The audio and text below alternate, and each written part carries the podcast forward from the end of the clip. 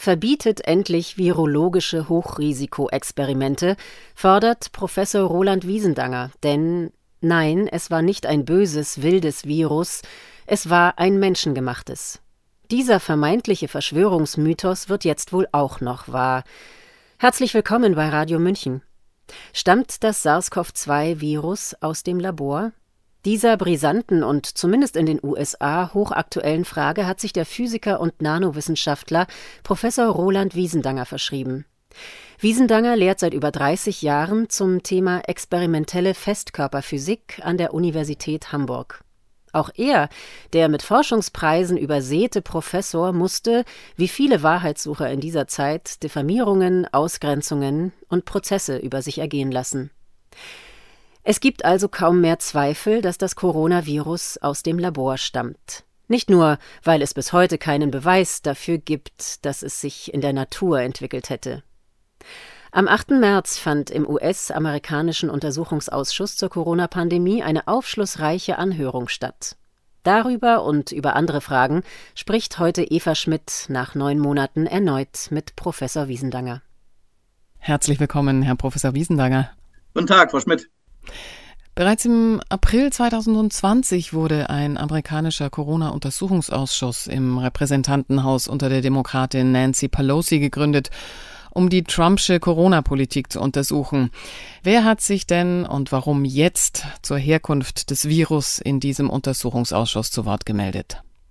Ja, der neue Untersuchungsausschuss ist insbesondere dadurch zustande gekommen, dass es einen Wechsel gegeben hat in den Mehrheitsverhältnissen im US-Repräsentantenhaus. Es gab ja diese sogenannten Midterm-Wahlen Ende letzten Jahres und nun mit der Übernahme der Republikaner im Repräsentantenhaus gab es nun eine neue Initiative zur Untersuchung des Ursprungs der Corona-Pandemie. Das war auch angekündigt. Das war eine der drei wesentlichen Themen im Wahlkampf in den USA in dem vergangenen Jahr.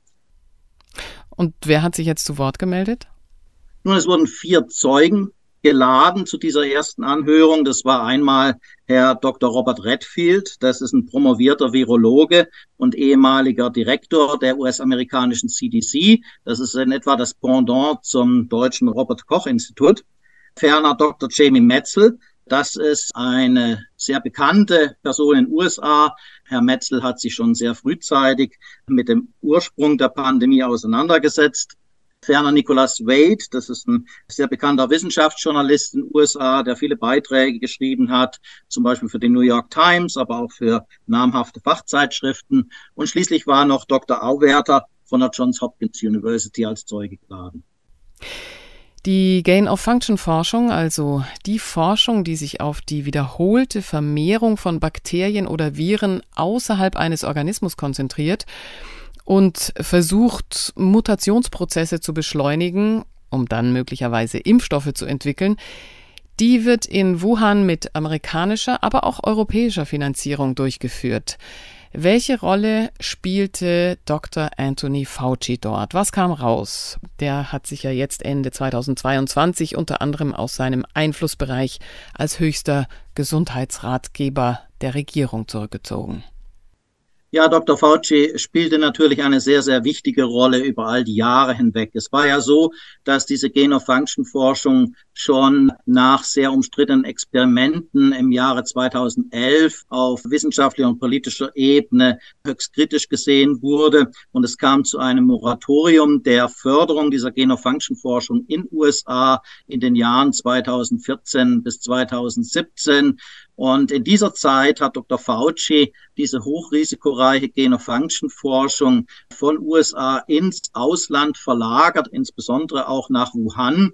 Dort fand dann vor allen Dingen die Gain-of-Function-Forschung mit Coronaviren statt. Das heißt ganz konkret, dass künstliche Hybridviren erzeugt wurden, die besonders einfach an menschliche Atemwegszellen andocken konnten und dann auch sehr einfach in menschliche Zellen eindringen konnten. Und das ist natürlich höchst problematisch, wie auch Dr. Robert Redfield gerade auch betont hat in der Anhörung letzte Woche. Es sind US-amerikanische Steuergelder gewesen, die letzten Endes diese hochrisikoreiche Forschung mit ermöglicht haben. Und es war eine US-amerikanische Organisation, die EcoHealth Alliance in New York. Präsident ist Peter Daszak, die eben diese amerikanischen Steuergelder dann nach Wuhan transferiert hat. Und das Interessante ist ja, dass gerade dieser Peter Daszak der einzige US-Repräsentant war in der damaligen gemeinsamen WHO-China Kommission zur Untersuchung des Ursprungs der Corona-Pandemie. Da kann man nur sagen, das ist so ein gewaltiger Interessenkonflikt gewesen. Und da sieht man eben auch, was von den damaligen Ergebnissen dieser Untersuchungskommission zu halten ist. Mhm. Gibt es hier tatsächlich neue Informationen zum Virus selbst, zur Konstruktion, zur Furinspaltstelle, die so bezeichnet sein soll? Ja, es gibt ja insgesamt mindestens sechs Auffälligkeiten in der Gensequenz des SARS-CoV-2-Virus. Diese sechs Auffälligkeiten waren schon sehr frühzeitig bekannt, sind zum Beispiel auch im Rahmen einer bekannt gewordenen Telefonkonferenz vom 1. Februar 2020 unter mehreren internationalen Virologen besprochen worden. Und eine Auffälligkeit ist eben diese sogenannte Furinspaltstelle. Das ist sozusagen eine Sollbruchstelle zwischen zwei Segmenten S1 und S2 in der Gensequenz des Spike-Proteins. Und diese Furinspaltstelle tritt sonst bei keinem SARS-artigen Coronavirus-Typ der Untergattung, zu der eben auch SARS-CoV-2 gehört, vor. Und insofern ist das wirklich sowas wie eine Smoking Gun für eben einen unnatürlichen Ursprung. Das wurde eben schon damals klar gesehen. Und es wurde sogar eine Wahrscheinlichkeit auch schon in der Literatur angegeben, dass sowas auf natürlichem Weg entstehen würde. Diese Wahrscheinlichkeit ist geringer als eins zu zehn Milliarden.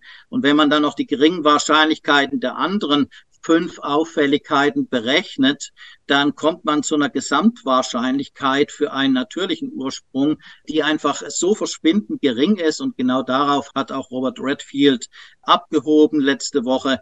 Man kann einfach mit an Sicherheit grenzender Wahrscheinlichkeit eben von einem nicht natürlichen Ursprung heutzutage ausgehen. Mhm. Ist man der Antwort näher gekommen, ob es ein Lab-Leak, also ein Laborunfall oder eine Freisetzung des Virus sein könnte? Ja, das ist eine sehr interessante Frage. Es ist ja bekannt geworden, dass es im Jahr 2018 einen Forschungsantrag gab in USA. Antragsteller waren damals gerade dieser Peter Daszak, aber auch Zhengli Shi als Leiterin des Wuhan-Instituts für Virologie und einige andere Kollegen und Kolleginnen. Und in diesem Forschungsantrag wurde ja 2018 dargelegt, dass die Antragsteller vorhatten, gerade diese Furinspaltstelle in SARS- und MERS-artige Coronaviren einzubauen.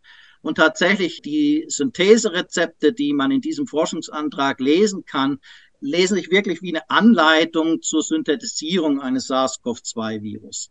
Das heißt also, dass es durchaus die Absicht gab und das ist dokumentiert durch diesen Forschungsantrag, so etwas wie ein SARS-CoV-2-artiges Virus herzustellen. Und wenn man dann noch weiß, dass diese Forschungsarbeiten lediglich in Laboren der Sicherheitsstufe 2 durchgeführt wurden, das ist eine sehr geringe Biosicherheitsstufe. Biosicherheitsstufe 4 wäre die höchste.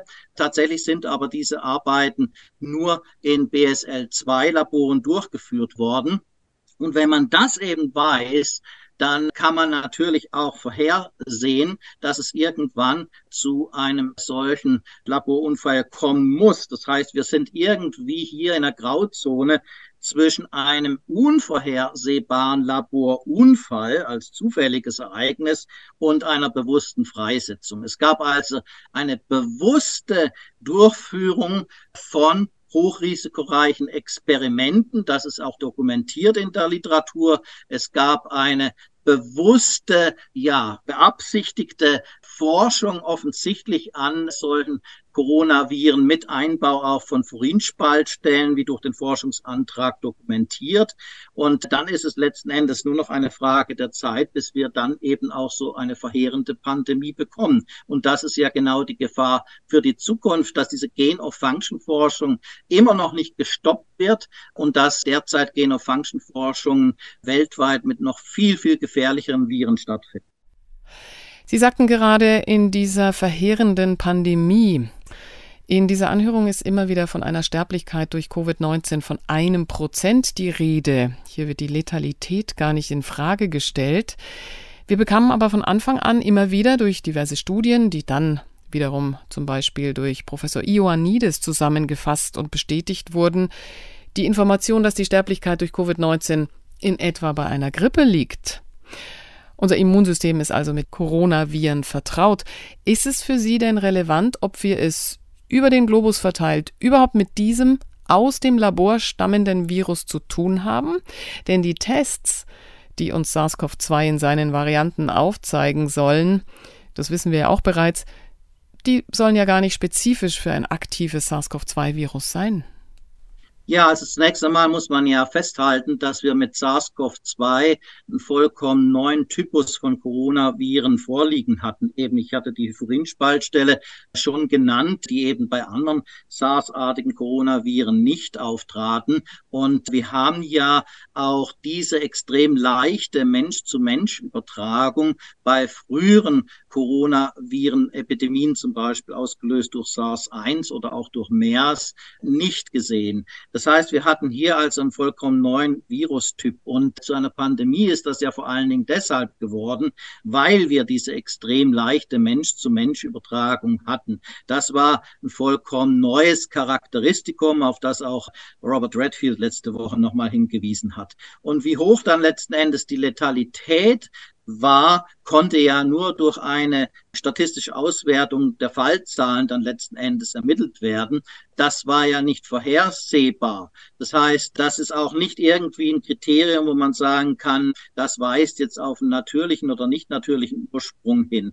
Wir können ja von Glück reden, dass die Letalität eben nur in dieser geringen Größenordnung war, obgleich wir sagen müssen, dass diese geringe Letalität letzten Endes doch laut Statistik der Johns Hopkins University ja mittlerweile zu sieben Millionen Sterbefälle weltweit geführt haben und andere Dokumente, die öffentlich geworden sind, gehen sogar von nahezu 20 Millionen Toten aus. Also das heißt, auch wenn man nur eine geringe Sterblichkeit hat, ist aufgrund der extrem leichten Übertragbarkeit, aufgrund dieser Furinspaltstelle eben hier doch ein sehr hohes Gefahrenpotenzial entstanden.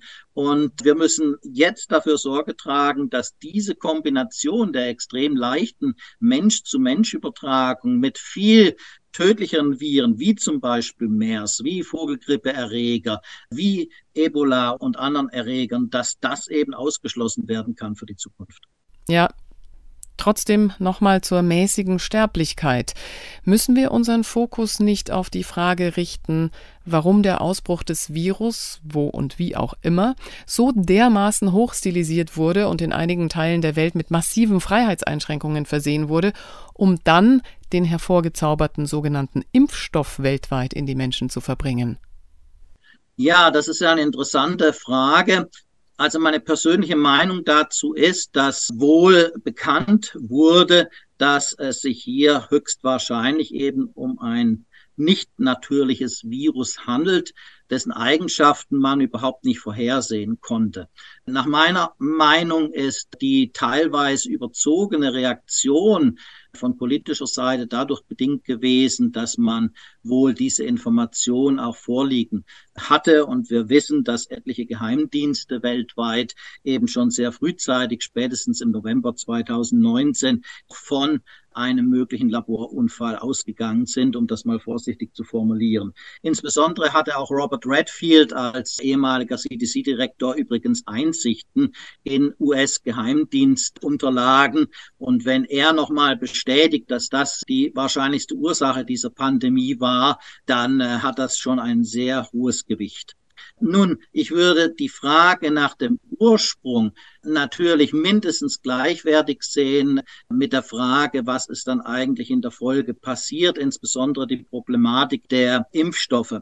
Die Frage des Ursprungs ist natürlich extrem wichtig für die Zukunft, um die geeigneten politischen Maßnahmen zu ergreifen, möglichst zukünftig noch verheerendere Pandemien auszuschließen. Die Frage natürlich der Problematik der Impfstoffentwicklung und Verteilung wurde erst jüngst durch die Offenlegung der sogenannten Pfizer-Files auch vor wenigen Tagen natürlich deutlich. Hier wurde ja offengelegt, was es hier an Problemen gab. Einerseits bei der Impfstoffkontrolle, bei der Einschätzung der Nebenwirkungen, die eben auch schon während der Entwicklungsphase bekannt waren.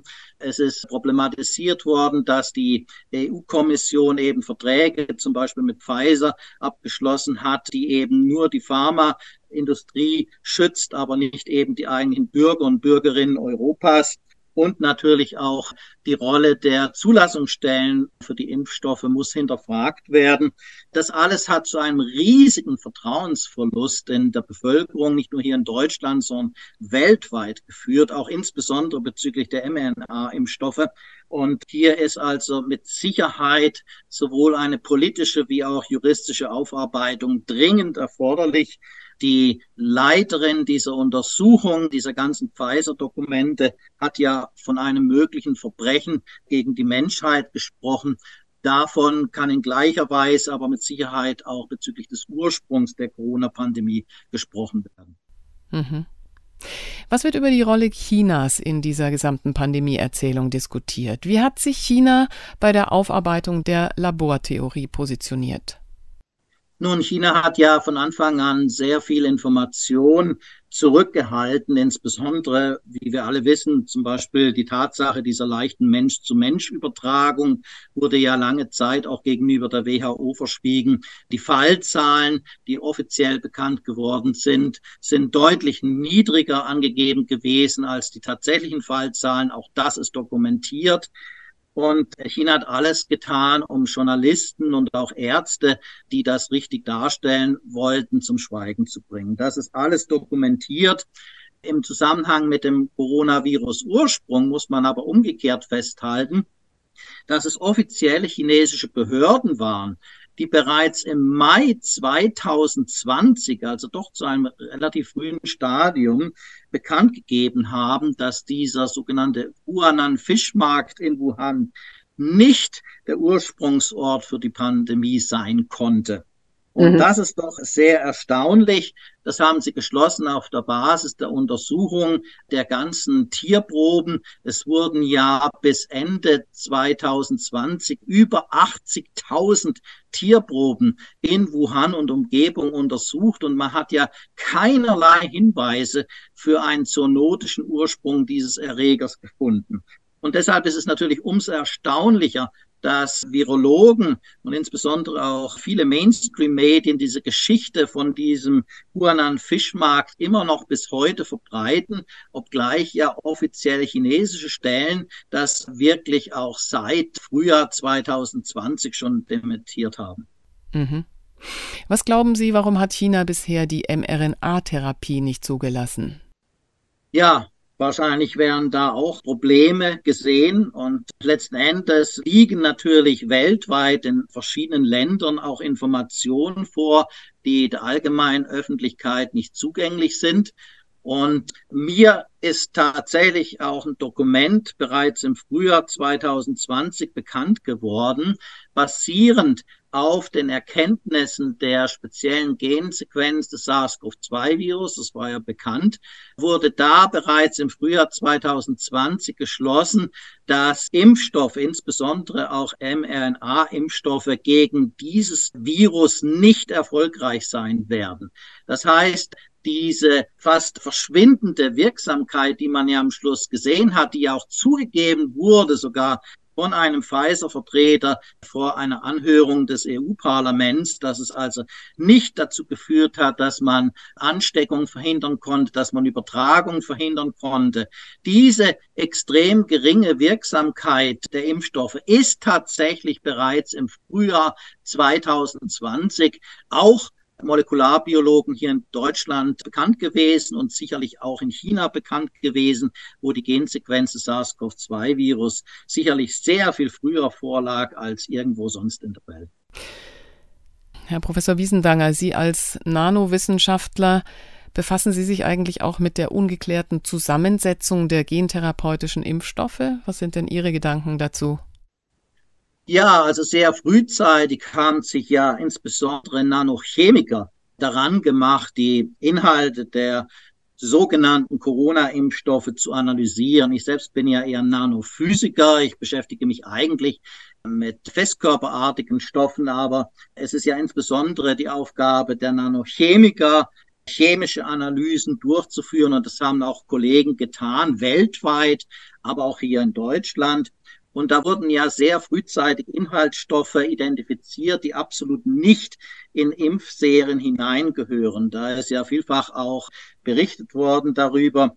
Und das ist natürlich grundsätzlich hochproblematisch. Insbesondere ist das natürlich auch hochproblematisch, dass es keinerlei Beipackzettel gab bei den Impfstoffen, die irgendwie die Inhaltsangaben uns geliefert hätten. Insbesondere sind natürlich auch gar keine Angaben zu möglichen Nebenwirkungen gemacht worden, wie das sonst üblich ist bei jedem Medikament. Das heißt, es sind alle Regeln, die wir immer hatten, auch bei der Verteilung von Medikamenten hier eigentlich ausgehebelt worden. Und das macht das Ganze ja auch hochgradig problematisch, sowohl in Bezug auf die Beantwortung jetzt von politischer Seite, aber natürlich auch in Bezug auf eine dringend notwendige juristische Aufarbeitung. Wie konnte es überhaupt dazu kommen, dass diese ganzen Mechanismen auch der Kontrolle von Inhaltsstoffen und auch letzten Endes dem Benennen von möglichen Nebenwirkungen, dass das ausgehebelt werden konnte? Das darf natürlich für die Zukunft nie mehr passieren. Und das kann man nur deshalb dann ausschließen, wenn es wirklich zu einer umfassenden Aufarbeitung eben all dieser Vorgänge kommt. Gehen wir nochmal nach Wuhan. Sie haben bereits im Februar 2022 mit 50 Wissenschaftlern aus aller Welt in einer Deklaration das Verbot dieser Gain-of-Function-Forschung gefordert. Diese Forschung wird mit Vorsicht und Vorsorge gerechtfertigt, ähnlich der Aufrüstung um Gefahren, die von anderen schlechten Regierungen auf uns zukommen könnten, zu begegnen. Jetzt die etwas rhetorische Frage, wie argumentieren Sie dann gegen dieses Vorsichtsprinzip? Das ist eine interessante Frage. Ich würde sagen, dass die Corona-Pandemie selbst, die wir jetzt die letzten drei Jahre ertragen mussten, den unumstößlichen Beweis liefert eigentlich, dass diese hochrisikoreiche Gain-of-Function-Forschung absolut keine Daseinsberechtigung hat. Allein die Tatsache ja, dass diese angebliche Pandemievorsorgeforschung mit Coronaviren am Wuhan-Institut für Virologie stattgefunden hat, hat ja absolut nichts dazu beigetragen, dass quasi vor der Haustüre genau dieses Virologieinstituts die verheerendste Pandemie der vergangenen 100 Jahre ausgebrochen ist. Das heißt also, viel mehr, so auch wie Robert Redfield das festgehalten hat, müssen wir davon ausgehen, nach der Wahrscheinlichkeitsrechnung, dass diese hochrisikoreiche Forschung gerade Auslöser war dieser verheerenden Pandemie. Aber mit Sicherheit, mit absoluter Sicherheit kann man schlussfolgern, dass diese hochrisikoreiche Forschung nichts dazu beigetragen hat, letzten Endes den Ausbruch dieser Pandemie zu verhindern oder uns besser vorzubereiten auf diese Pandemie.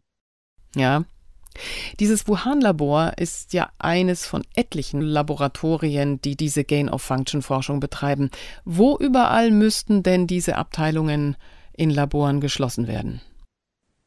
Ja, hochrisikoreiche Gain-of-Function-Forschung findet tatsächlich in sehr vielen Ländern der Welt statt und tatsächlich ja nicht nur in diesen Hochsicherheitslaboren, diesen sogenannten BSL-4-Laboren, sondern gerade eben auch in Laboren von niedrigeren Sicherheitsstufen. Und das heißt, wir müssen einfach ausschließen, dass so hochrisikoreiche Experimente, bei denen natürliche Erreger künstlich an menschliche Zellen adaptiert werden und zu einer leichten Mensch-zu-Mensch-Übertragung geführt werden, dass solche Experimente gesetzlich verboten werden. Das heißt, hier ist zunächst einmal der nationale Gesetzgeber gefordert. Hier müssen zunächst einmal auf nationaler Ebene in all den Ländern, wo diese Gain-of-Function-Forschung stattfindet, und die findet nicht nur in USA oder China statt, die findet ja auch in Deutschland statt, Das muss einfach ausgeschlossen werden für die Zukunft. Da ist der nationale Gesetzgeber gefordert.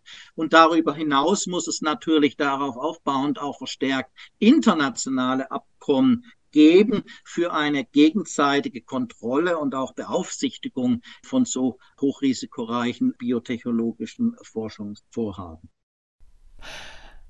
Auch in der Ukraine wurden an der Grenze zu Russland einige Biolaboratorien gefunden. Wird dort auch diese Art Forschung betrieben? Wissen Sie das? Ja, die USA haben diese hochrisikoreichen Gain-of-Function-Experimente tatsächlich nicht nur nach China, also insbesondere nach Wuhan ausgelagert, sondern das ist dokumentiert in Länder wie Georgien, Ukraine, aber auch viele andere Länder. Das ist keine Spekulation, das ist ja auf offiziellen Webseiten amerikanischer Behörden nachzulesen gewesen. Es war auch insbesondere eine Repräsentantin der US-Regierung, Victoria Newland, die das ja vor laufenden Kameras in USA auch bestätigt hat. Deshalb konnte ich also auch schon damals überhaupt nicht verstehen, warum westliche Mainstream-Medien das in irgendeiner Form in Frage gestellt haben und rein als russische Propaganda abgetan haben. Das sind wirklich Dinge, die sind dokumentiert auf offiziellen US-amerikanischen Webseiten. Da gibt's Videomitschnitte dieser Pressekonferenz von der Victoria Newland. Und das ist ja auch umfänglich auch im US-amerikanischen Fernsehen dann diskutiert und auch problematisiert worden. Jetzt ist also die Politik gefragt, die Wissenschaft, vielleicht auch die Gesellschaft. Was sind Ihre nächsten Schritte?